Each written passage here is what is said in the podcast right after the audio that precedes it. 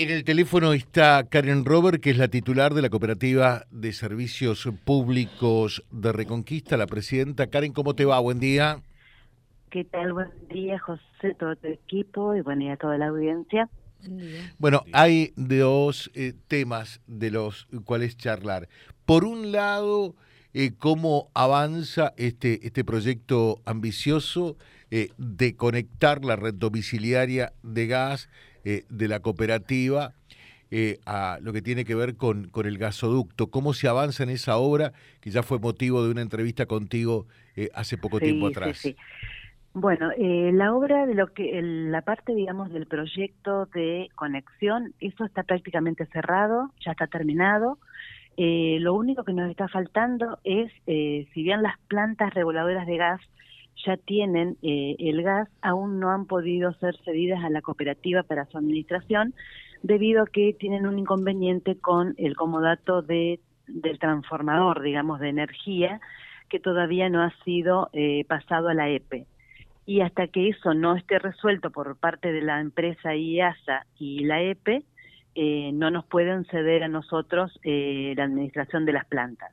Una vez que nosotros podamos tener la administración de las plantas y hacer la conexión eh, con la obra que nosotros estamos terminando, ahí podríamos empezar a hacer todo lo que es el proceso de reconversión, previo una pequeña obra que hay que hacer en la calle Alvear, que eso también estaríamos dentro de la semana que viene comenzando eh, eh, la obra para que cuando ya estemos con el gas en todo, digamos, la tubería eh, principal, poder empezar a hacer el proceso de reconversión de la red de gas para de a poco ir dándole, digamos, gas a los domicilios, igual como se hizo en la ciudad de Avellaneda, que se va haciendo por sectores el cerramiento y se van limpiando las cañerías, luego inyectando gas natural y luego ya el, el, usuario puede empezar a hacer uso de, sus artefactos.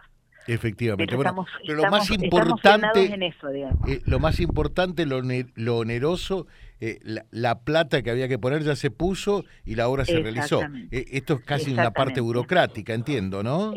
exactamente. Lo que estaría faltando sería que la empresa de IASA y la EPE terminan su su traspaso, digamos, de comodato del transformador, porque sin energía tampoco podemos eh, funcionar la planta porque no tenemos cámaras y tampoco tenemos eh, posibilidades de hacer uso del calentador, que es lo que le da presión a la distribución del gas, y sin eso es imposible que nosotros podamos distribuir el gas. Pero la parte gruesa de la obra en sí ya está terminada, eh, así que estamos a la espera, digamos, del traspaso de la planta para poder comenzar a hacer eh, el proceso de, reconversión. Perfecto. Eh, y, el avance en el tendido de la, de la red domiciliaria, yo sé que agarraste un, hierro bien caliente, ¿no? Eh, no porque la gente anterior haya sido mala, sino porque, bueno, la, la, situación fue, fue especial y gente que pagó en su momento y que todavía no pasa la, la red frente a su domicilio. ¿Cómo está eso? Eh, ¿Qué, qué planes hay? ¿Cómo, ¿Cómo va la eso cosa? Eso es, en, verdad, eso sí es un problema bastante importante para la cooperativa, porque lamentablemente nosotros no contamos con recursos extras para poder eh, abocarlos, digamos, a la expansión de la red domiciliaria.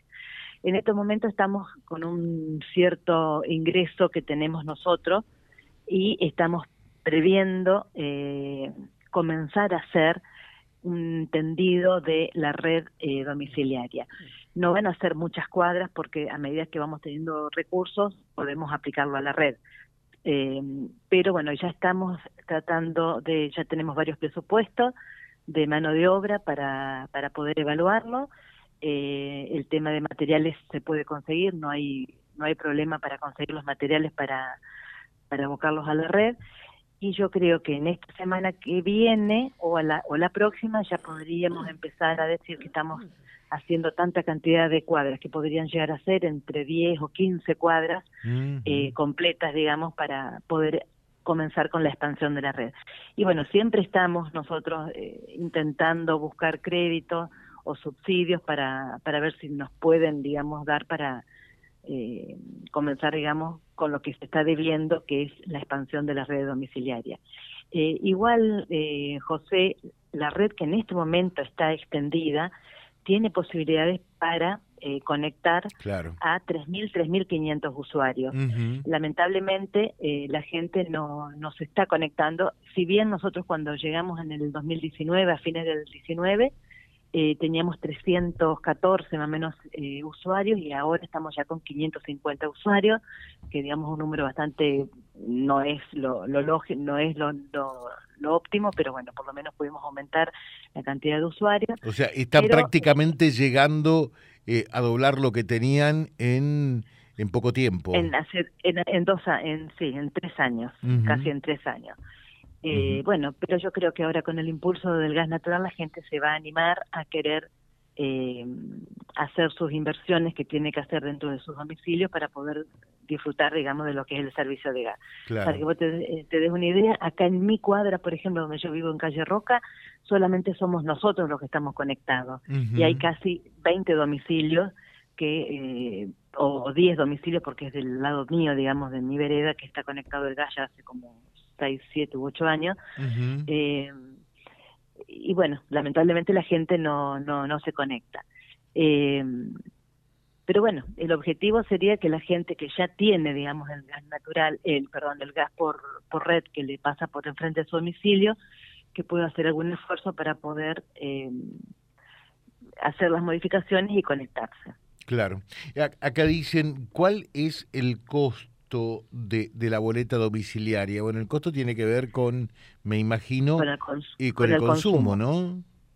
Bueno, para que ustedes se den una idea, siempre nosotros hacemos la comparación de lo que es el gas eh, por red a lo que es el valor de un tubo de 45, porque es el mismo gas que se distribuye por red. Por lo tanto, en este momento, un tubo de 45 está entre 7.800 pesos y 8.000 pesos. Eh, cuando yo tenía los tubos de gas, prácticamente yo gastaba en esta época de invierno entre un tubo y un tubo y medio por mes.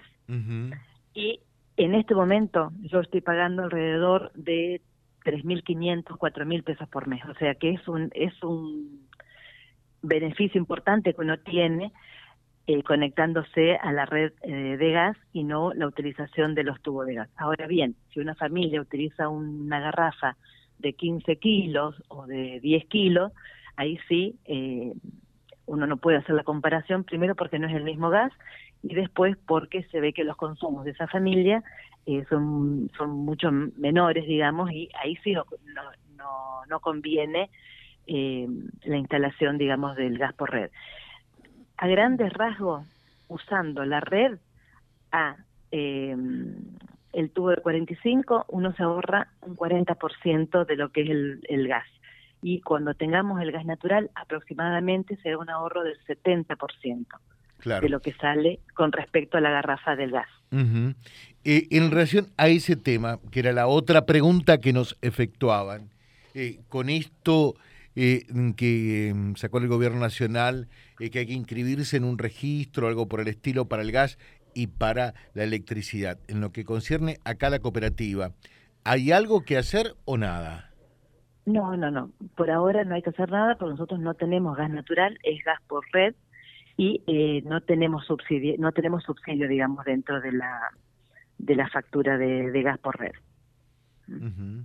Eh, perfecto. Eh, dice el oyente, coincido con lo que dice Karen, eh, el tema es ese fondo que cobran, que por ahí te mata eh, porque supera al mismo consumo. ¿Qué, qué, fondo es? Bueno, el fondo de administración es un fondo que se dispuso en el año 2014 cuando la cooperativa la cooperativa veía que lo que se cobraba por eh, consumos no alcanzaba para poder pagar los gastos corrientes que tiene la cooperativa. ¿Qué son los gastos corrientes? Lo que son los sueldos, los aportes, todas las certificaciones que mensualmente se deben a pagar los distintos organismos, a lo que eh, te exigen Enargas, Litoral Gas, que no son importes bajos los que te, te, exigen. Y demás, todos los, todos los demás costos que tiene la cooperativa. Eh, no se olviden, nosotros estamos alquilando la planta de Avellaneda, que eso también tiene un costo. Eh, las instalaciones, o sea, todo lo que eh, forma el costo fijo de lo que es eh, poder eh, transportar el gas por la red, eso va a cubrir lo que es el costo, el fondo eh, de administración. Recién, eh, cuando uno supera los 15 metros cúbicos a partir de eh, el, a partir de los 15 metros cúbicos la gente tiene que empezar a abonar el fondo de administración. Aquellas personas que consumen menos de 15 metros cúbicos no deben abonar, eh, no van a abonar el fondo porque no se les liquida. Eh, en realidad, en los meses donde hay mayor consumo es donde la gente va a notar que tiene que pagar el fondo, porque si no, en realidad, cuando estamos en la época de verano, no somos muchos los que pagamos el fondo, eh, porque no, no se llega a consumir, digamos, los 15 metros cúbicos.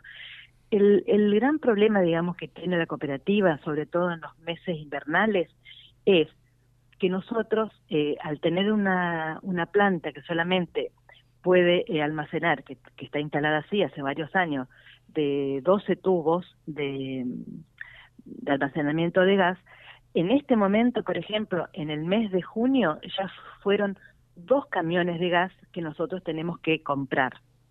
Es decir, tendríamos que tener un respaldo económico para poder hacer frente a dos o tres camiones de gas para que ese gas que se va a usar en el mes de junio recién lo empecemos a cobrar en el mes de julio y en el mes de agosto. Porque ustedes saben que las boletas se han desdoblado y antes se las cobraban en forma bimestral, pero ahora el cobro es mensual. Pero el, la compra del gas se tiene que hacer en forma anticipada y generalmente son entre 7 y 10 días antes de que uno tiene previsto que se le va a terminar el gas. Porque más ahora se suma el, el problema que tenemos con el transporte que no se consigue gasoil y por ahí tenemos que ser un poco más previsores y eh, contratar eh, los camiones antes, que ese es otro tema. Si bien el gas no ha aumentado en la proporción que aumentó el, el flete, nosotros también tenemos que pagar flete. Claro. Por lo tanto, el, gas pudo haber aumentado un determinado porcentaje, en lo que va de estos últimos años, el flete aumentó muchísimo más. Y son todos costos que debe soportar la cooperativa hasta que podamos transportar el gas por el gasoducto, que sería lo ideal. Que eso va a ser la solución, ¿no? Que va, que va a hacer menor, digamos, el, los costos operativos van a ser los mismos. ¿Por qué? Porque la gente que tenemos trabajando no la vamos a poder echar, o sea, esa gente va a tener que seguir trabajando. Claro. Y es más, si bien no vamos a tener más la planta de Avellaneda, porque no vamos a utilizar más eh, los, eh, los tanques que tenemos ahí, no hay que dejar de pensar que vamos a tener dos plantas reguladoras que si bien están automatizadas y no, no necesitan personal en forma permanente dentro de la planta, tenemos que hacer eh, registros y controles periódicos que eso demandan dinero también y que son plantas que son muy costosas y son eh, herramientas muy sensibles que no cualquiera puede manejarla. Por lo tanto, son eh, eso se terceriza y los servicios no son baratos. Eh, como ustedes saben, un ingeniero que pueda trabajar en todo el área del gas eh, tiene sus honorarios y no son gente de Reconquista, sino que son gente de Rosario o son gente del sur que son las que trabajan, que están, digamos, metidas en ese tema, y hay que pagarles viáticos y un montón, digamos, de, otras cuestiones que, que, hacen, digamos, el funcionamiento de, la, de las plantas. Eh, por ahí lo que quiero dejar en claro es que los consejeros, que somos, eh, bueno, presidente, vice, tesorero, protesorero, secretario, prosecretario, y los, los vocales y los suplentes y los síndicos, ninguno cobra sueldo, porque por ahí nos han planteado de que nosotros cobramos sueldos muy altos y no sé qué.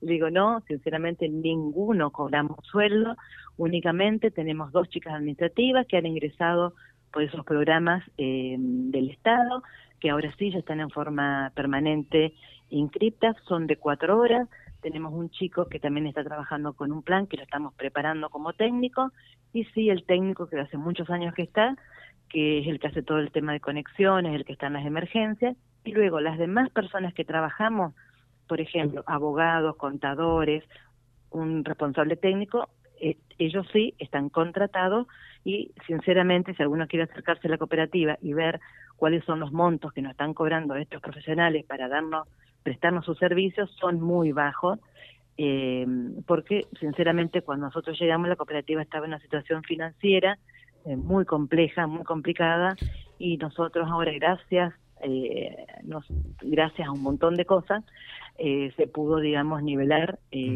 la parte financiera, pero sobre todo el aporte del fondo de la gente que empezó y reconoce que sinceramente es necesario pagar el fondo, se pudo nivelar el tema de, la parte financiera, porque sin ese fondo, lamentablemente la cooperativa no podría estar funcionando porque eh, la factura de gas, que esa tarifa ya viene estipulada por el Energas, nosotros no, no, podemos incorporar ningún otro concepto que no sea lo del gas.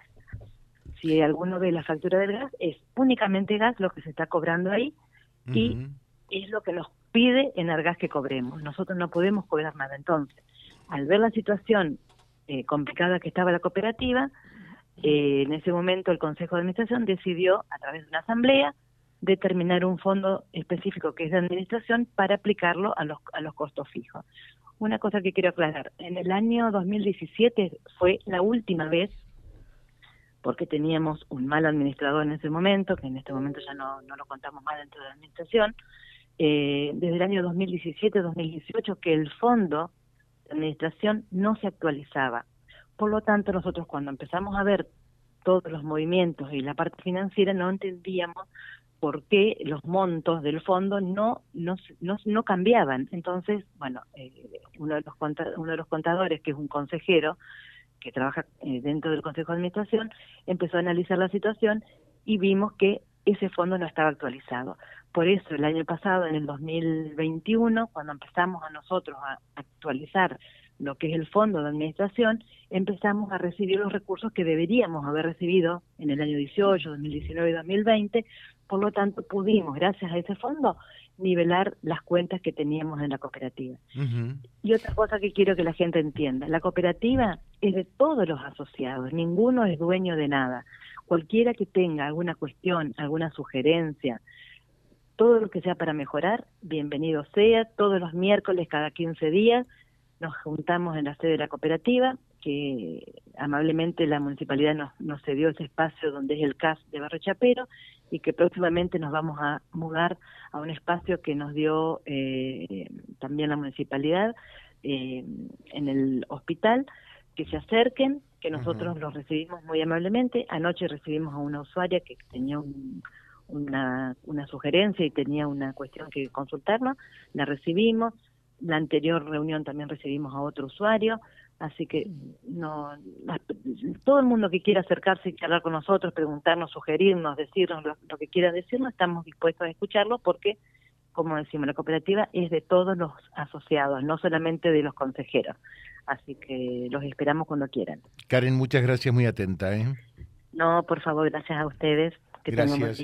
Karen Robert, que es la presidenta de la Cooperativa de Servicios Públicos de Reconquista, de Reconquista, que con esto eh, del gasoducto lógicamente que va a dar un paso importante hacia adelante, eh, porque el gas natural es más económico que el GLP, claramente. Vía Libre, siempre arriba y adelante. Vialibre.ar, nuestra página en la web, a solo un clic de distancia. www.vialibre.ar. Vialibre.ar. Vía Libre, siempre en positivo.